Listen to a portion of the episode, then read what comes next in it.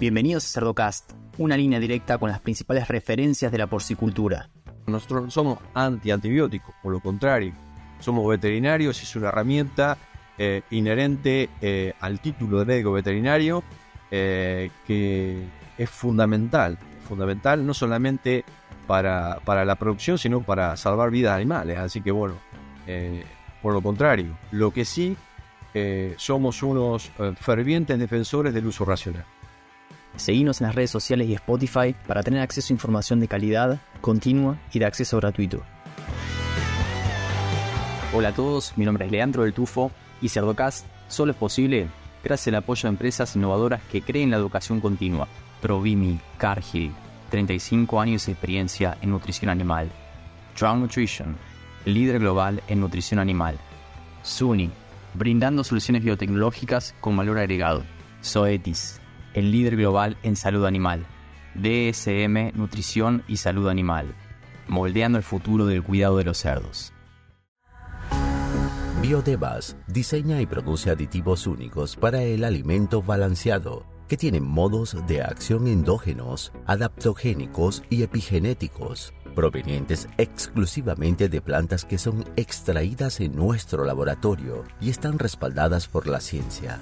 Ayudamos a los actores de la nutrición y salud animal a producir de manera sostenible y rentable, mientras nos mantenemos al día con la reducción de antibióticos y sus desafíos zootécnicos y ambientales. Para saber más, contáctanos en biodevas.com.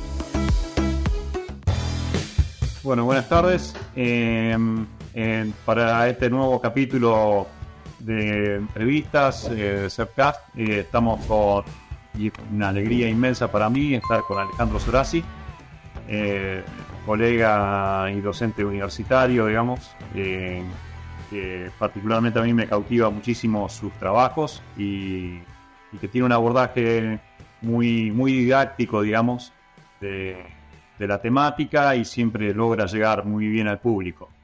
¿Qué tal Alejandro? ¿Cómo estás? Bienvenido. Hola Javier, ¿cómo estás? Eh, muchas gracias por la invitación. Un gusto poder participar en este tipo de, actividad y, de charlar y debatir sobre estos temas que tanto nos apasionan mutuamente. Conozco también de tu, de tu formación y, y de tu trayectoria universitaria, así que un gusto, de verdad. Bueno, muchas gracias. Alejandro, bueno, para conocer un poco y para la gente que por ahí, que es de otros países y que no te conoce, que, ¿cómo fue que, llegaste a ser veterinario? ¿Cómo es eh, un poco tu historia de vida, digamos? ¿Y cómo es que pudiste llegar a, hacer lo que sos hoy profesionalmente, digamos, en, y vinculado a la industria porcina? Bueno, eh, la historia es un poco larga, pero voy a tratar de, de resumirla larga por los años que uno ya tiene, ¿no? Eh, en realidad, eh, yo soy nacido en la provincia de Buenos Aires, de San Martín. Eh, en realidad nací y al otro día estaba en Las Flores. Por lo tanto, yo, yo me siento de un pueblo de la provincia de Buenos Aires también agropecuario, que es Las Flores, donde mi padre fue el primer dentista, digamos. Así que eh, realmente yo en, Las Flores tengo, tengo mi corazón, es como si yo hubiese nacido en ese lugar, eh, porque al otro día de, digamos, de, haber parido mi madre en Buenos Aires me llevaron para Las Flores. Así que ese es mi lugar donde realicé toda, digamos, toda mi, eh, mi pasaje que sería infantil y, la escuela primaria y secundaria. así que bueno, tengo un corazón y un enorme recuerdo allí. Y como ámbito agropecuario, todos mis amigos, todos mis compañeros tenían una relación directa o indirecta con el campo. Así que bueno, eh, mi gusto por la, veterinaria nace en las flores, digamos, justamente ese, contagio, este, esos fines de semana en los campos, ayudando a trabajar y, compartiendo algunas otras actividades que nos gusta, que me gustan todavía mucho, que con la pesca o la caza, digamos, en, en esos lugares uno, uno iba mezclando y mechando la actividad agropecuaria con alguno de los hobbies. Y bueno, fue, fue así como, eh, en cierta manera, se, se, radicó en mí esa, esa semillita por el estudio de medicina veterinaria.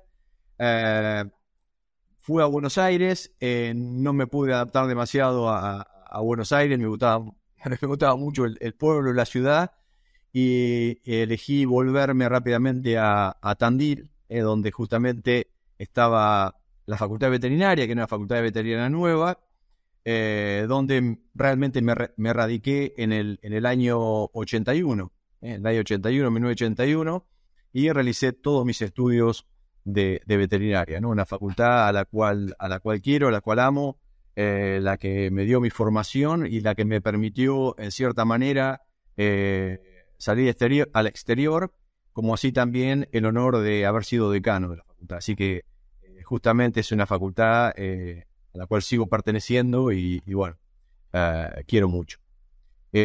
como te decía, en el año 81 me voy a, a Tandil, empiezo a cursar mis estudios de veterinaria y entre el año 81 82 eh, entro como ayudante alumno en ese momento, eh, rentado, ya que había ganado un concurso en anatomía.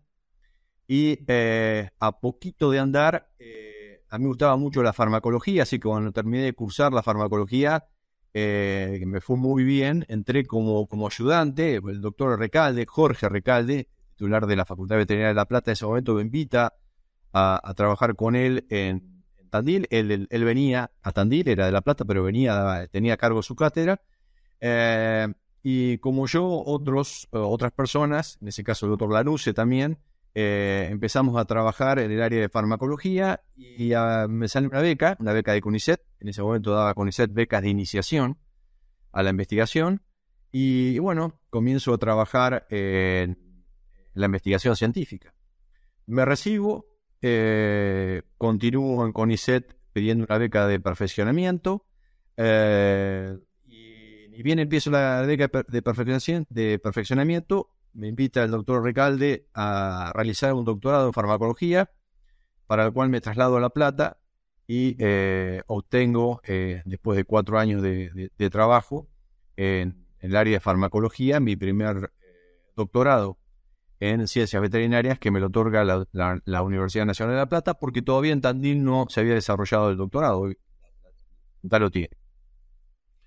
Eh, por lo tanto, puedo decir que hice todos los pasos que en ese momento CONICET eh, exigía. Beca iniciación, beca perfeccionamiento. Eh, voy a concurso de beca externa, me sale beca externa. A mí me gustaba mucho trabajar con un profesional en Francia, que era el doctor de en el cual uno lo, leía en muchos papers, en muchos libros, tiene un equipo muy, muy importante. Le escribo, le solicito la posibilidad de, poder ir a trabajar con él y me dijo, bueno, siempre y cuando consigas tus fondos, tenés el lugar de trabajo aquí. Y bueno, y es así como Coricet me, me, financia mi beca externa y voy a, Francia a hacer eh, lo que sería mi, mi PhD. Eh, en Francia estoy cuatro años y medio, así que termino mi segundo doctorado, mi segundo PhD, como lo quieran llamar. Eh, vuelvo a Argentina. El, doctorado lo hago en, también en farmacotoxicología, pero con una orientación muy fuerte en el metabolismo, metabolismo comparado, donde ahí estudio eh, no solamente los bovinos, eh, el perro, el gato, sino el cerdo, digamos. Entró ahí, entrar, digamos, dentro de mi, de mi inquietud de trabajo el cerdo. Vuelvo a Tandil. Eh, cuando vuelvo a Tandil comienzo a formar mi, equipo de, investigación, pero a poco de andar eh, tengo la propuesta de, ser decano y en una necesidad, yo siempre digo, eh, ni política, ni sino una, necesidad casi espiritual, entre comillas se lo pueden llamar, me sentí en la obligación de devolverle a mi, a mi querida facultad la posibilidad que me había dado de salir, de invertir un poco de mi actividad en el exterior, tratar de traducirla, bajar la tierra, adaptarla a la situación argentina, y es como así que me dedico eh, un tiempo a la actividad, eh, digamos, de gestión, siempre compartida con la actividad académica porque es mi pasión, eh, y tengo el honor de ser decano de, la Facultad de Veterinaria. Paralelamente sigo trabajando con, mi grupo de investigación y a pocos años de de estar en Argentina. En ese momento eh, el GITEP eh, había comenzado a trabajar y muy fuerte. Y recuerdo que tengo la visita de, del señor Echechuri, fallecido, eh, Guillermo Echechuri, que comenzaba a desarrollar su, granja productiva aquí en Tandil, conocida hoy como Granja del Reencuentro. Y era una persona muy inquieta, una persona creo que con una visión muy amplia, no solamente de la actividad porcina, sino de, la actividad productiva y de gestión, me propone eh, trabajar en cerdo. Me dice, tu grupo tiene que dedicarse a la actividad porcina. Eh, en ese momento, el responsable de la granja que recién entraba era Fabián Amanto, que hoy, digamos, forma parte del equipo de investigación. Y bueno, y es así como el cerdo aparece en mi vida, digamos, ¿no? Y a partir de ese momento, hasta el día de hoy, ha sido nuestra, nuestra especie experimental, la cual hemos tratado, en cierta manera, de dar la vuelta, ¿no? Buscándole eh, alternativas. Como mi formación de base ha sido siempre la farmacología, la farmacotoxicología orientada hacia el metabolismo, eso me, permitió o nos permitió como equipo poder eh, bucear, digamos, en diferentes, en diferentes puntos que eh, la investigación eh, porcícola necesitaba. Eh, nosotros siempre nos basamos en un, en un espíritu de investigación que era de no proponer nosotros lo que nos parecía importante como investigación, de, como investigación, en este caso dedicada al cerdo, sino que escuchar las voces del terreno en cuanto a las necesidades productivas que ameritaban eh, un estudio más profundo o la investigación científica. Y en base a eso comenzamos a, trabajar con una línea de investigación eh, bastante amplia que te permite eh, diversificar bastante, como es el uso racional de antibióticos en producción porcina, que ha sido nuestra línea de base. Y como ustedes bien saben, hoy con el tema de la resistencia, la RAM, que, tiene un impacto en salud pública enorme, nos derivamos ¿eh? sin, dejar la línea base, derivamos también a el uso de alternativas a los antibióticos. Y en ese marco de uso de alternativas a los antibióticos pasamos desde eh, la placenta, estudiamos la placenta como, órgano transitorio muy importante, ah, hasta eh, profundizar muy fuertemente en lo que son alternativas al uso naturales, alternativas naturales al uso antibiótico y la salud intestinal, digamos, ¿no? esto podría decir que fue de la mano de una revolución eh, desde el punto de vista científico en lo que es eh, el estudio del intestino, no solamente en humana, sino en veterinaria. El, intestino durante años se, pensó que cumplía con funciones destinadas casi pura y exclusivamente a la nutrición, pero sabemos que juega un rol sistémico enorme, eh, bueno, el cual para lo que hacemos investigación es realmente apasionante. Bueno, eso es un poco la, trayectoria, ¿no? Y en ese marco eh, comenzamos a formar, recursos humanos eh, y a desarrollar un amplio número de publicaciones. Tenemos más de, 110 publicaciones en la temática, 8 eh, doctorados, digamos, que pasaron por el área. Y hoy tenemos un grupo de 6 personas que algunos quedaron, digamos, otras se formaron y fueron a otras áreas. Creo que es un poco también la misión como, como docente e investigador de las facultades de formar recursos humanos para que justamente puedan volcarse en otra área o potenciar otras áreas, eh, seguimos trabajando en la misma línea. Así que eh, muy contento. Y como siempre digo, somos unos privilegiados de poder trabajar en algo que, nos apasiona, como es la investigación científica, la docencia. Así que bueno, ese es un poco, a, manera de resumen, eh, un poco la trayectoria de tantos años. Alejandro, y en relación un poco a tus investigaciones y a esta multiplicidad de publicaciones científicas, doctorados, digamos, eh, si vos me tuvieras que contar o, resaltar, digamos, eh, resultados, digamos, que vos crees que, están cambiando de alguna manera al colega, que, están generando una información que logra que el colega eh, pueda trabajar mejor o que la producción porcina sea mejor justamente, ¿qué me podrías, qué me podrías destacar, digamos?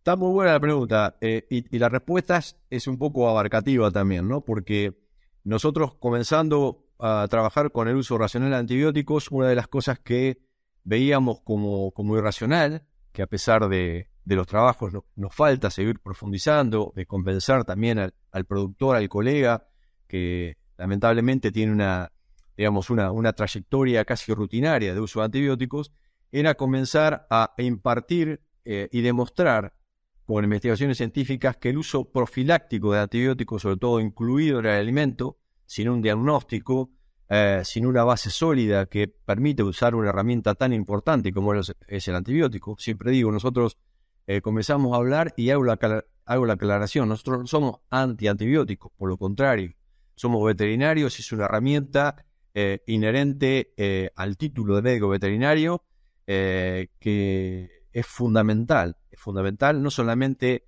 para, para, la producción, sino para salvar vidas animales. Así que bueno, eh, por lo contrario, lo que sí eh, somos unos eh, fervientes defensores del uso racional. Y el uso profiláctico en el alimento sin ningún determinación de qué agente causal vamos a atacar, bueno, ha sido un poco nuestra bandera y creo que hemos logrado muchos cambios, muchos cambios de la mano también de alguna exigencia global que lleva al productor a, tener que ayornar, a, a, estas nuevas demandas, ¿no?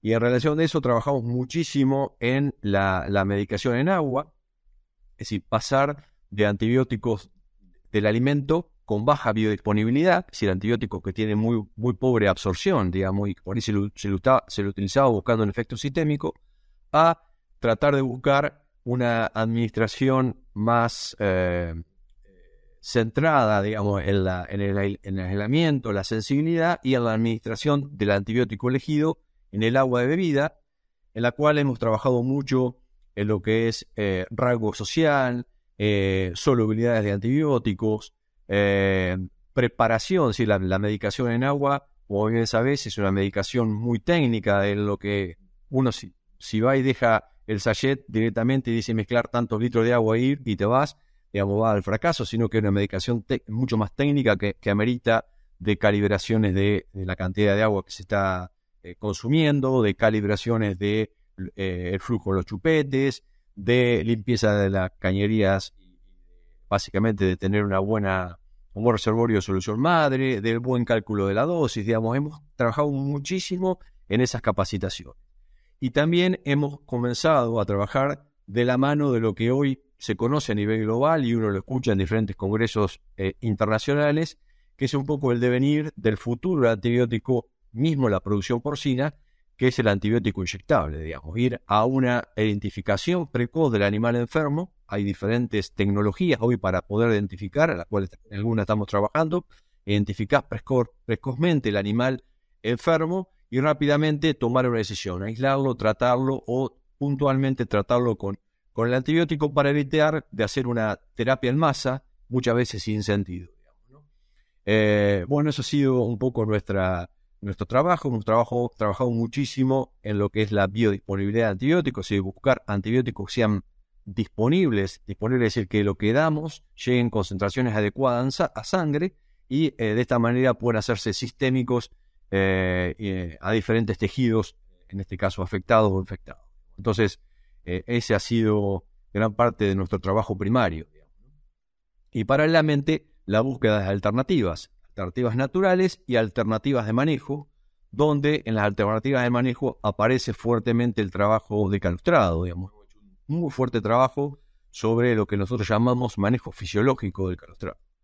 Eh, porque pensamos que, eh, pensamos, no, estamos convencidos y así lo, lo certifica la investigación científica, eh, no hay nada que pueda evaluar, que pueda, perdón, no evaluar, sino que no pueda, que pueda impardar a lo que es un, buen consumo de calostro en cuanto a lo que es la salud animal, digamos, la salud del, lechón en este caso. Así que bueno, ese es un poco eh, nuestra, nuestra puja y nuestro trabajo diario desde, desde la facultad. Bien, buenísimo. Em, y en cuanto a antibióticos, digamos, ¿cómo, cómo estás viendo la situación actual, digamos? Em, en cuanto a quizás a ciertos antibióticos, sobre todo eh, pensando que los vamos a tener que empezar a preservar, digamos. Claro, bueno, justamente nosotros tenemos muchos antibióticos que eh, directa o indirectamente se, utilizan, eh, digo directamente porque pertenecen a la misma familia, ¿no? De, estructuras químicas. Se utilizan en medicina humana y en consecuencia la medicina humana, en la manera de preservar un arsenal terapéutico que le pueda ser eficiente, sobre todo para una persona que entra en una terapia intensiva, eh, es de dejar algunos antibióticos eh, que hoy se lo conoce como críticos o reservados a la, al uso humano. la veterinaria, la medicina veterinaria tiene muchos antibióticos en ese sentido, y bueno, el objetivo también ha sido nuestro de trabajo es buscar desde el punto de vista farmacocinético y farmacodinámico alternativas de manejo, de uso de los antibióticos que no están tan restringidos para su uso, que son de uso prudentes, eh, bueno, trabajar de la mejor manera para hacer justamente un, uso más, eh, más prudente, más, eh, más racional de los mismos. Y luego y recomendar qué antibiótico cuidar, como que dice, guardarlo, guardarlo con como para tener una bala de plata, digamos. ¿Cuál, ¿Qué me recomendarías? Bueno, dentro de esos antibióticos que ya, está, ya están prohibidos, son, son conocidos, digamos, ¿no? Está las cefaloporinas de tercera y cuarta generación, eh, la fosfomicina, la, eh, digamos, es un antibiótico con el cual hemos trabajado muchísimo en su desarrollo y lamentablemente eh, la medicina humana lo está, está solicitando. digamos, algunos antibióticos que son muy específicos, como son los antibióticos destinados a lo que son la Staphylococcus metilino resistente. Digamos, hay una, hay una gama de, drogas que, que, hoy están, digamos, siendo eh, guardadas para, para, medicina humana, digamos.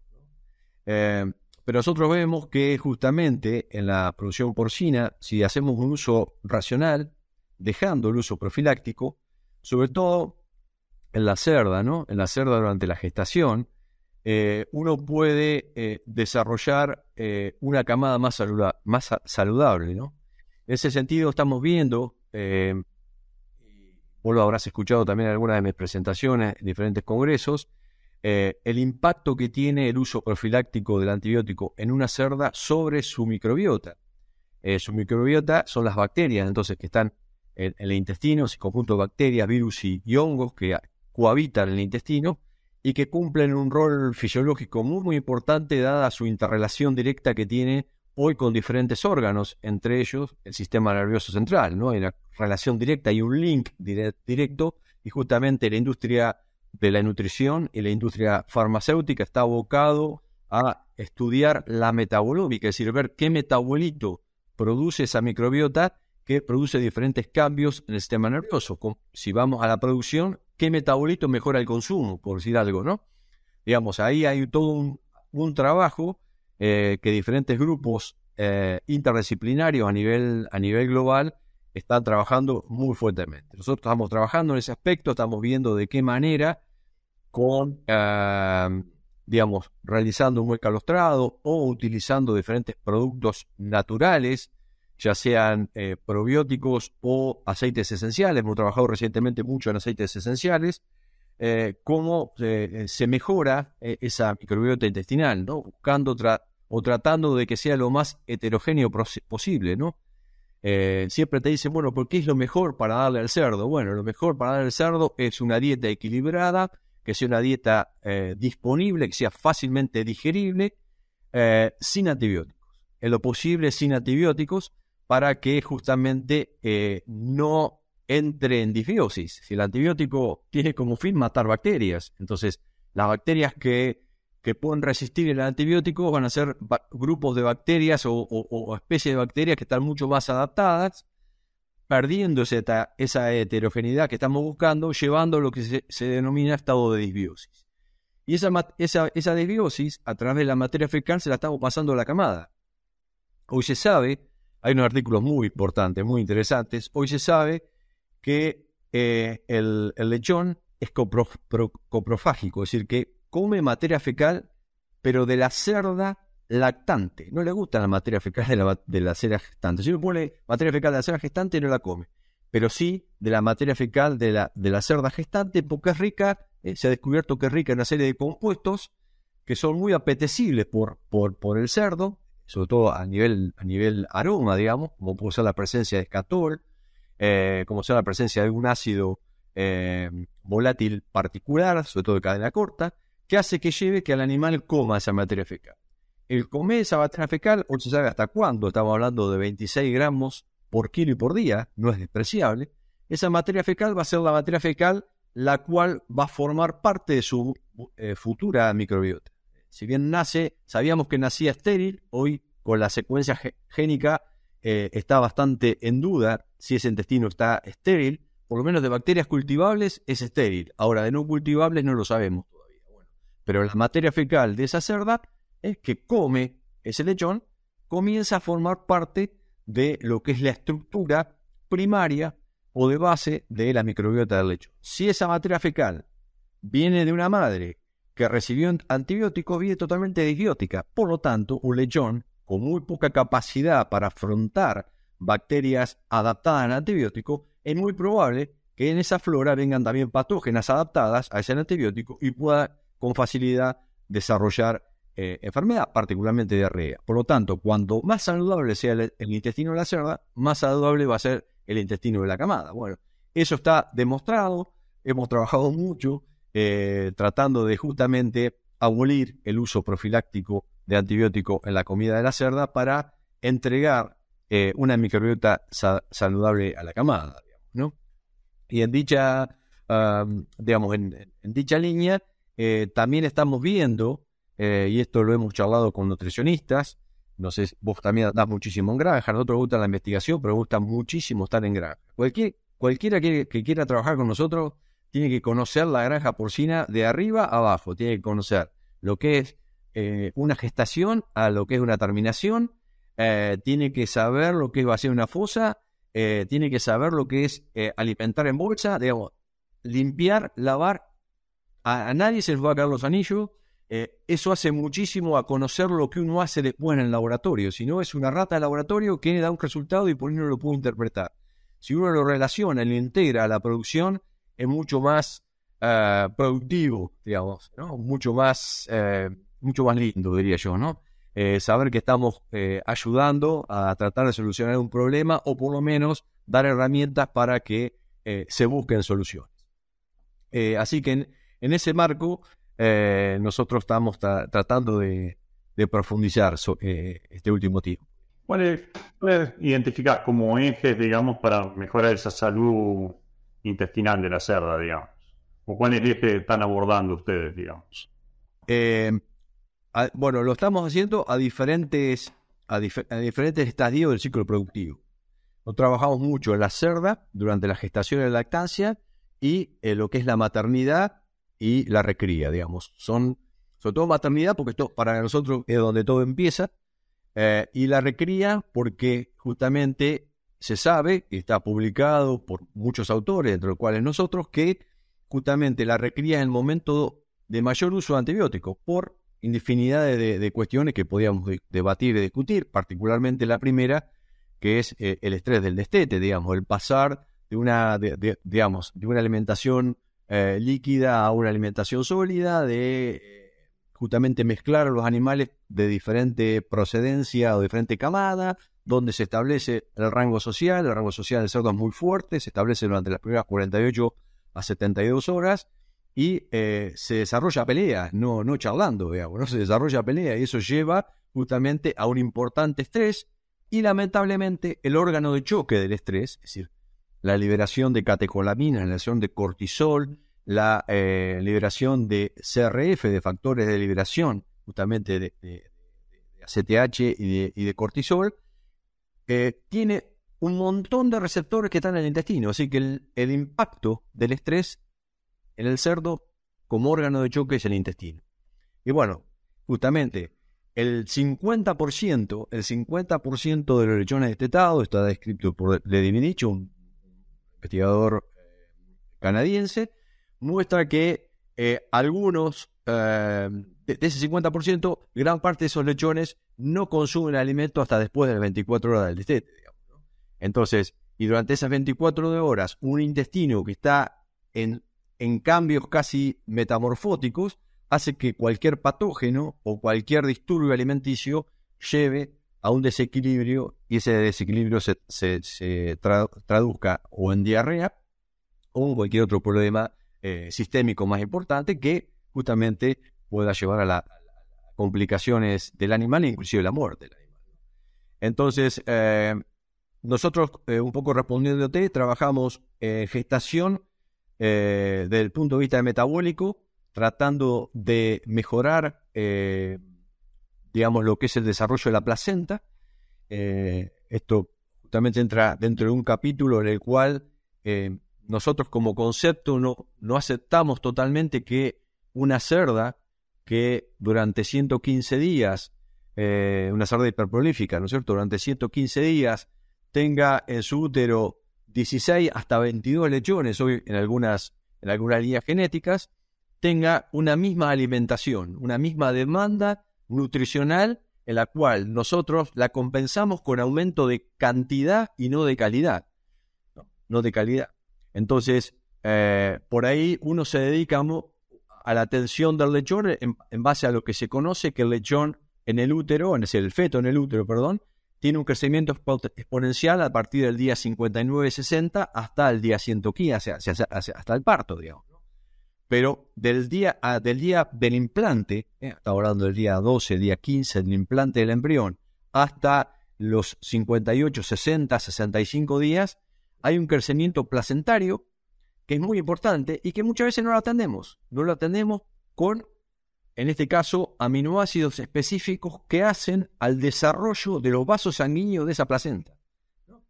Yo siempre le doy a los alumnos, y en mi, en charla digo lo mismo, si uno quiere construir un edificio de 16 pisos, de 20 pisos, no puede tener los cimientos de una casa, tiene que realizar un cimiento para soportar e, este, ese edificio.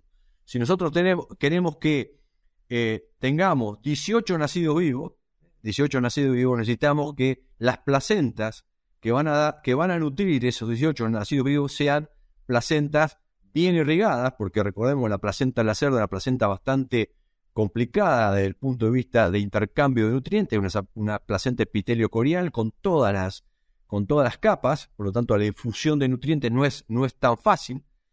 Eh, lo que necesita esa placenta es una muy buena vascularización. Bueno, todo eso tratamos de atenderlo nosotros con incorporación de aminoácidos que lo, llamamos condicionalmente esenciales. Y si son, muchos de ellos son aminoácidos no esenciales, que, pero bajo diferentes situaciones de exigencia fisiológica se vuelven esenciales.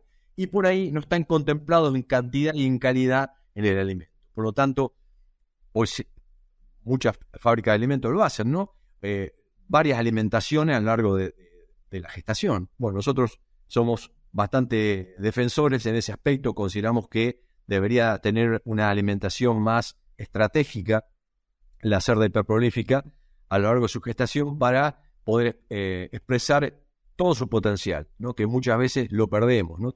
yo siempre digo, tenemos una cerda hiperprolífica que nos, que nos da un montón de lechones y por ahí eh, seguimos detectando los mismos lechones que teníamos cuando teníamos una cerda antigua o eh, uno o, dos lechones como máximo, digamos, pudiendo destetar mucho más por cerda. Entonces, todo eso eh, creo que amerita un gran trabajo donde la investigación científica no puede estar aislada, digamos, y hay mucho por hacer. Eso desde el punto de vista lo que es gestación. Después nosotros preparamos a esa cerda, eh, por eso le llamamos manejo de la cerda hiperprolífica o manejo fisiológico de la cerda hiperprolífica, es la preparación de esa cerda para que se pueda realizar un buen calostrado y una buena lactancia, ¿no es cierto? Entonces, tiramos la cerda en una gestación y, por ahí no la atendemos, así, la examinamos y, como decía, no la alimentamos correctamente, o, perdón, no puedo decir correctamente, estratégicamente, eh, y tampoco prestamos atención a muchos factores que impactan que, o, que van a impactar directamente al momento del parto, al momento del calostrado y al momento de la lactancia. Y dentro de esos factores, el estrés en general es un factor enorme, importante, ¿no? Y uno va y, a mí me gusta recorrer mucho la, gestación también, y, uno va a las gestaciones y por ahí no atendemos las descargas, ¿eh? descargas vaginales, eh, o no atendemos, yo siempre digo a los alumnos, ustedes aprendan a mirar, a mirar cómo orina una cerda, digamos, fisiológicamente, cómo, qué posición adopta una cerda para, para, orinar, ¿no? Porque nos está diciendo mucho en eso, ¿no? Entonces, muchas veces infecciones urinarias que obviamente pueden llegar a impactar no solamente el estrés, sino en, alguna infección generalizada después, la podemos detectar tempranamente en la gestación. Eh, la materia fecal, los digamos, la materia fecal hoy, eh, justamente lo hablamos con muchos nutricionistas, digamos, estamos viendo, eh, y está descrito, publicado, que casi el 45 el 50% de las cerdas hiperprolíficas tienen un moderado a severo, a severo grado de, constipación.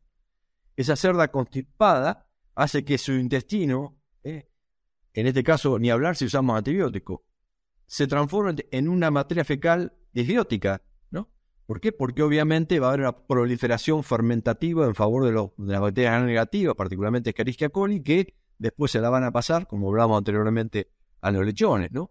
Eh, esa, esa cerda constipada o severamente constipada llega al, parto eh, y está descrito y lo estamos viendo que justamente los, las cerdas constipadas, que se puede eh, establecer una, una, escala, un score, entre 5 a 1, teniendo 1 como materia fecal prácticamente, y esto lo estarás viendo en muchas granjas, que parece oveja, parece que tenemos una oveja y no una cerda, digamos, hasta 5 que, es, que es líquida, digamos.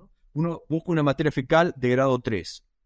Eh, hoy está descrito que las materias fecales, es decir, cuando son muy constipadas, se aumenta mucho el tiempo de parto. La cerda hiperprolífica hoy, en dado el número de lechones que tiene, estamos hablando como un límite, se está hablando como un límite de duración de parto de cuatro horas. Ya a medida que nos alejamos de cuatro horas, aumenta la posibilidad, considerablemente, la posibilidad de nacidos muertos.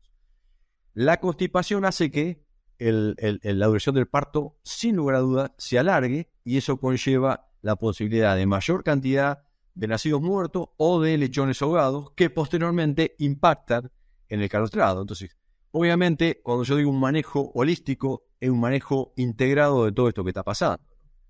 Entonces, son todos puntos que eh, nosotros vemos, tenemos en cuenta. Vemos también muchas cerdas con problemas podales.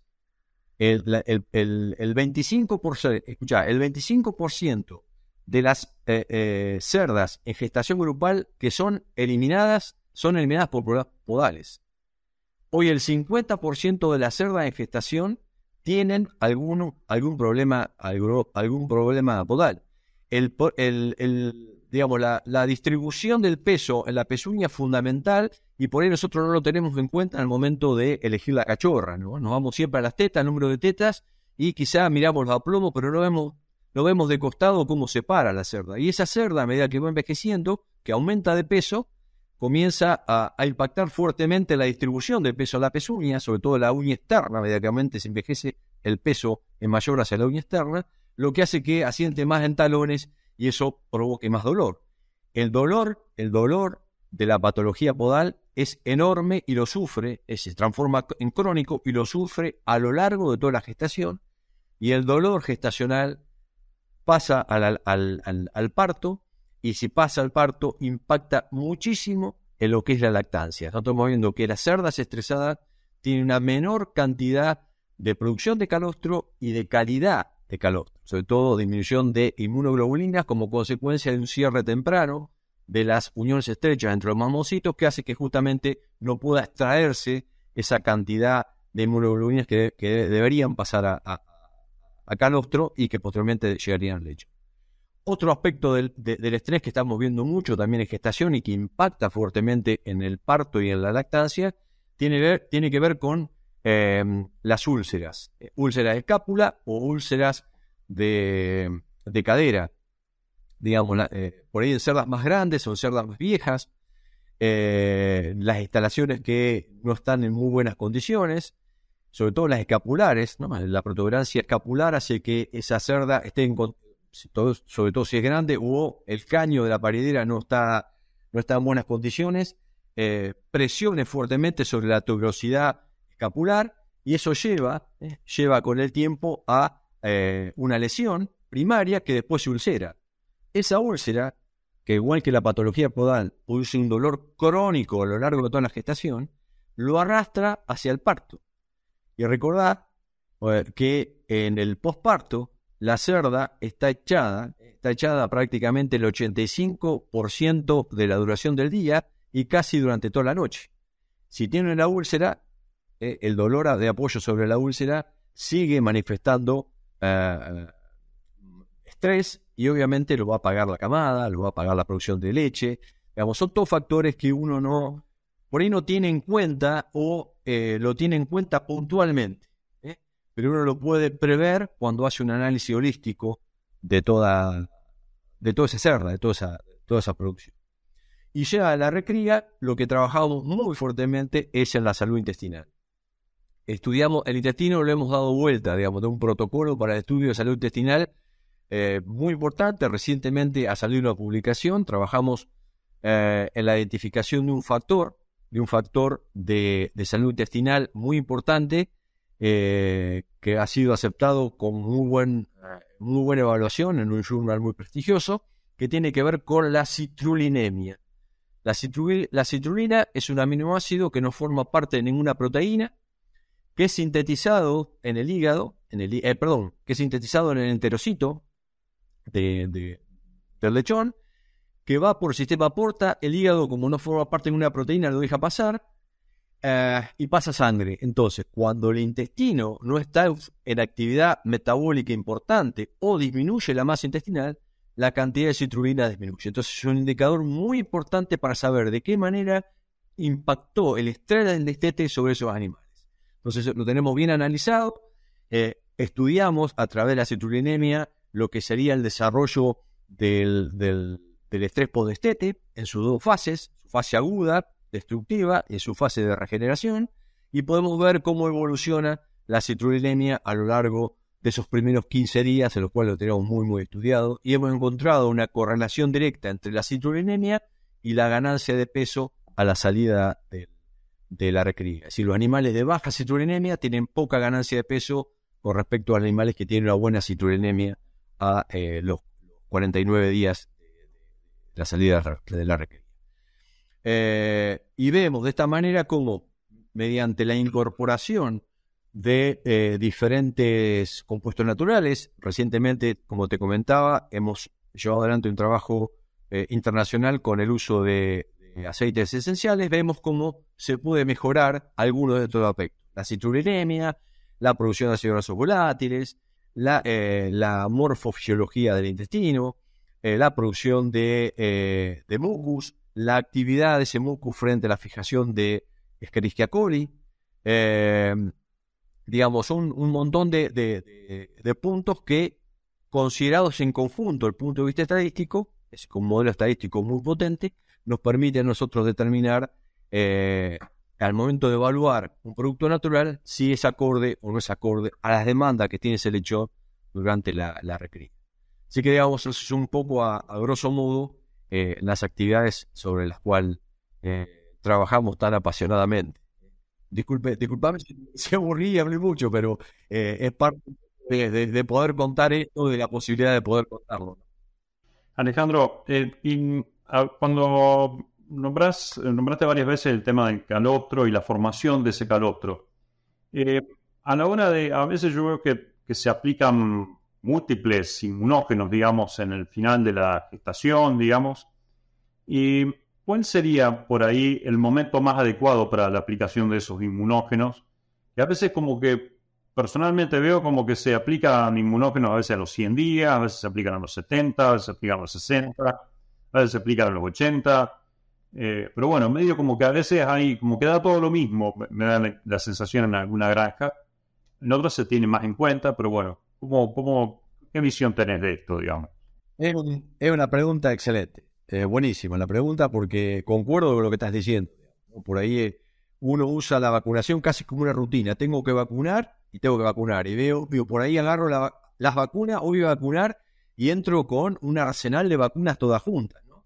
Eh, yo siempre le recuerdo a la gente que eh, cómo te queda el brazo cuando te vacunas con el COVID, ¿no? Imagínate si te, te, ponen cinco vacunas juntas. Bueno, el, animal no está exento de todo eso. Eh, pero particularmente con vacunas que, digamos, enriquecen considerablemente el, el calostro. Cuando hablo de enriquecimiento de calostro, hablo de enriquecimiento de IgM, IgG, IgA eh, nosotros hemos trabajado en ese aspecto eh, en ver y casualmente me toca liderar un trabajo eh, a nivel internacional con, por Colombia y ICARS. ICARS es una, institución eh, dinamarquesa que trabaja sobre la reducción de la RAM. Está financiada por, por ICARS este, este trabajo. Estamos trabajando de qué manera podemos mejorar con el calostrado la reducción del uso antibiótico y también de las diarreas. Y justamente eh, te decía que tu pregunta era muy atinada porque estamos viendo que las vacunas, particularmente contra la diarrea neonatal, se dan en cualquier momento. Ah, nosotros eh, tenemos como premisa de que el desarrollo de la inmunología, de, recuerden que el calostro es una extracción selectiva de componentes que vienen del plasma materno y otros que se sintetizan la glándula mamaria. Por lo tanto, uno puede trabajar estratégicamente atendiendo a estos dos puntos. A ver, si yo entiendo cómo se va desarrollando la glándula mamaria desde el día 75-80 hasta el día 115 al momento del parto, yo puedo estratégicamente entrar con la vacuna en determinados momentos tratando de aplicar en este caso el inmunógeno y prever más o menos 15 días, que sería lo óptimo para tener una, un buen desarrollo inmunológico, en diferentes momentos de la gestación. Nosotros estamos hablando del día 75, día 80 como máximo para una prima inmunización con una vacuna que atienda a la diarrea neonatal, momento en el cual comienzan a, desarrollarse muchos receptores a nivel, a nivel mamario, receptores que van a servir de anclaje, sobre todo la IgA que viene del intestino de la madre. Eh, y posterior, y, bueno, y comienza a sintetizarse muchos componentes que van a dar origen después al, al, canostro, en esa glándula mamaria. Eso se llama fase de desarrollo mamaria. Después viene otra fase que se llama de lactogénesis 1. Eh, entonces, eh, decimos que para desarrollar una buena inmunidad eh, y particularmente hablando, como les comentaba, de lo que sería la diarrea neonatal, por ejemplo, eh, nosotros podemos trabajar estratégicamente atendiendo el desarrollo mamario y al momento en el cual nosotros vamos a incorporar el, inmunógeno, justamente conociendo todo el desarrollo de la mama. Desarrollo de la mama que nosotros podemos decir que comienza a partir del día 75-80, eh, desarrollo mamario, comienza a sintetizarse ya por cambios hormonales alguna serie de receptores estoy hablando de gestación, ¿no? Eh, de receptores a nivel mamario que, como comentaba, sirven de anclaje a diferentes inmunoglobulinas, particularmente la A. Entonces estamos ah, hablando de una vacunación dentro del día 79-80 eh, para que justamente con 15 días ya tengamos inmunoglobulinas que permitan comenzar a pasar a, a lo que sería el momento de lactogénesis 1, que comienzan a sintetizarse algunos componentes del calostro, entonces esa extracción selectiva de componentes del plasma y otro que fabrica la glándula mamaria, que no es más que el desarrollo del calostro, eh, pueden ser incorporados correctamente. Una segunda vacunación, digamos un refuerzo de la vacunación, estaríamos hablando a partir del día 95, 94, 95, de tal manera de volver a tener otro pico de eh, eh, de actividad inmunológica al momento en el cual eh, los mamocitos se abren, eh, se abren y permiten, estamos hablando ya en el periparto, digamos, días previos al parto, se abren por, por acción de la, de la, de la progesterona eh, y permiten el pasaje, el pasaje de estas macromoléculas que de otro a lo que se, entre los espacios los mamocitos, digo, ¿no? Que de otra manera sería bastante poco frecuente, probable, digamos. ¿no? Entonces, eh, de esto, de esta manera, podemos selectivamente eh, enriquecer ese calostro y pasar la mejor cantidad de inmunoglobulinas, en este caso selectiva, contra la diarrea, neonatal. Es parte un poco de, la estrategia. Y, digamos, romper con eh, la vacunación a lo pirro, que llamamos a lo pirro. Voy a vacunar o por ahí vacuno el día, una sola vacunación el día 100, ¿no? si estamos hablando de 15 días de, para obtención de una, de una respuesta inmunológica aceptable, me voy al, al 115. Si cuando tengo el mejor pico o la mejor producción de, de, de, anticuerpo, eh, la, la me está pariendo y, lo estoy tirando a la fosa, digamos, prácticamente eso, digamos, ¿no? Eh, eh, entonces, hay una estrategia también en la cual uno, conociendo la fisiología del animal, puede intervenir en diferentes, diferentes situaciones para tratar de que ese calostro sea lo más específico eh, posible en función de la patología reinante en la granja y eh, realizar la mejor toma de calostro eh, para permitirle una mejor inmunidad pasiva a ese lechón. Excelente. Cerdocast solo es posible gracias al apoyo de empresas innovadoras que creen la educación continua. Biodevas Lab, expertos en fitogénicos naturales. Innovative Heating Technologies, pensando en energía, bienestar animal y equipos construidos para durar. El ANCO, es ver crecer a nuestros animales con salud. Giga, la fusión de la sencillez y el alto desempeño. Novus International Inc., líder en soluciones nutricionales dirigidas por la ciencia. Innovative Heating Technologies está comprometida a proporcionar equipos de calefacción, refrigeración e iluminación energéticamente eficientes para la industria agropecuaria. Nos importa la salud y bienestar de los animales, ofreciendo equipos confiables, diseñados bajo estándares de eficacia energética y de bajo mantenimiento. Con más de 25 años de experiencia, IHT continúa liderando la industria, aportando soluciones nuevas e innovadoras para impulsar una producción sustentable. Bueno, Alejandro, para ir un poco eh, terminando esta entrevista, que la verdad que podemos, podríamos estar horas, digamos, eh, pero y me, encanta toda esta temática. Eh, un poco preguntarte que si me tuvieras que recomendar algún libro para leer, ¿qué, me aconsejarías, digamos?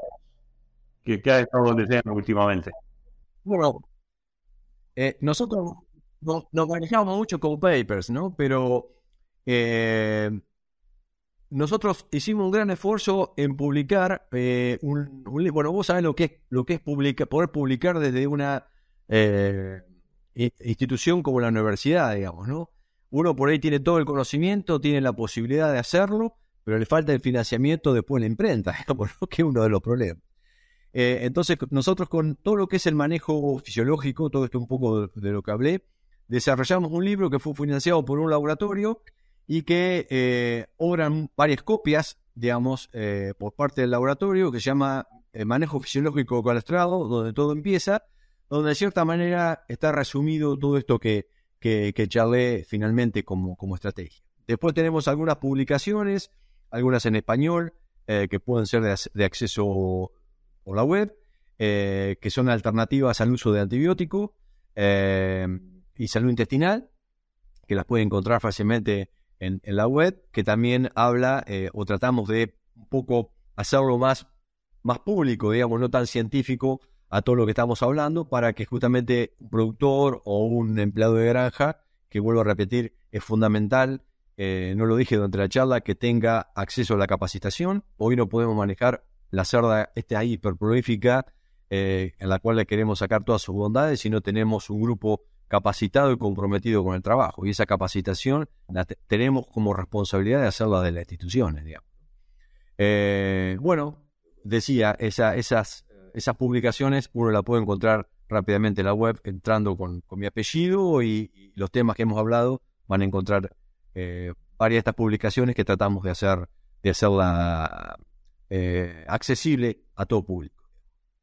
Y si no, el que yo siempre le doy es alejandro sorasi arroba vet de veterinaria punto unicen, unicen es Universidad Nacional del Centro, es con y N final, punto edu, punto ar, a disposición en lo que uno pueda serle útil y ayudar y compartir esta pasión que es la producción porcina y la investigación científica. Quisiera recomendar un libro para, para el esparcimiento ¿Qué, te gustaría?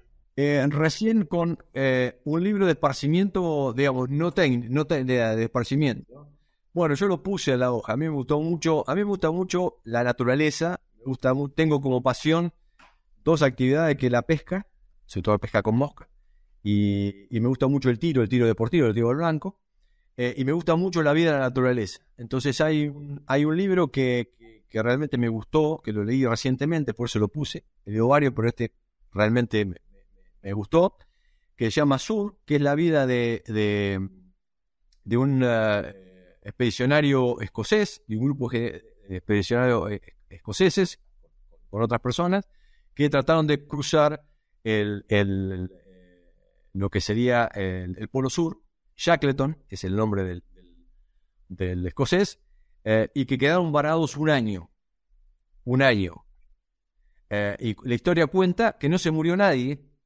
Uno pudo salir y vino a rescatarlo con barcos que eran, no sé, cáscara de, nueces, ¿no? En ese momento.